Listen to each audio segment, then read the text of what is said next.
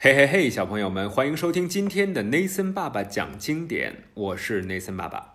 我是 Nathan，你喜欢我送你的礼物吗？是一个地球仪，嗯，它有什么作用呢？它也可以找各种各样的地方。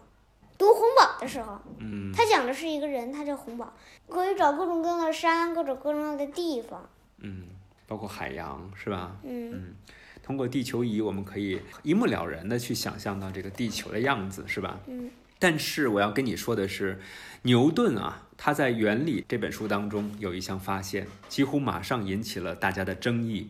他认为地球根本不像地球仪这样是一个滴溜滚圆的东西，本来摸起来就不是一个滴溜滚圆的东西，因为我们因买为的这有的是凸起来的，有的是凹下去的。嗯，因为我们买的这个是山峰什么的，都是鼓起来的部分，是吧？嗯但是他说的还不是这个意思。但是你看我们这地球仪整体看下来，它还是一个圆球，是吧？嗯，但是牛顿认为，地球自转产生的离心力会导致两极有点扁平，赤道有点鼓起，这就使得这颗行星呈现出了一个扁扁椭椭圆圆形，哎，就更像是一个橄榄球，而不像一个足 Football 球。对对对，这意味着什么呢？就是离两极越远，一度经线的长度就会越短。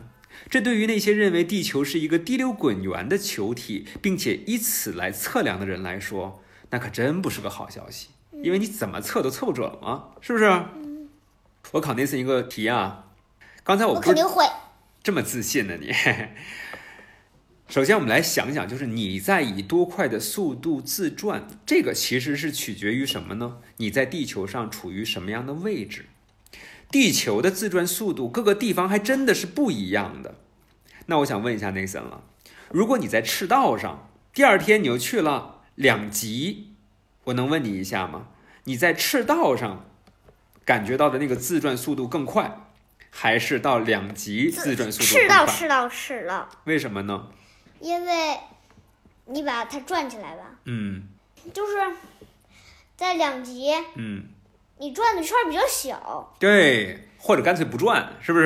你说在极点上就不转，对然吗？后你在赤道上转的圈儿比较大，你你在赤道上和在两极，呃，要是一个时间的话，那赤道就必须得更快，对，所以呃赤道的那个转速一度速度更快。对。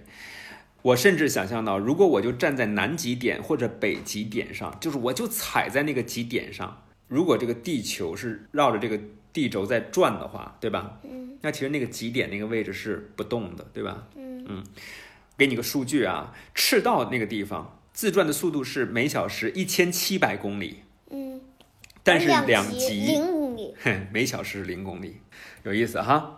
接着呢，我们来说地球的形状。刚才我们已经提到了，在过去十年里，人造卫星获得的资料表明，地球在赤道处确实是越来越鼓的。你看，就像我们画的这个图，看到这个图了吗？一个像个那个大足球，另外一个像个大鸡蛋。嗯，对，像鸡蛋的这个其实才是真正的地球的形状，对吧？嗯椭圆的。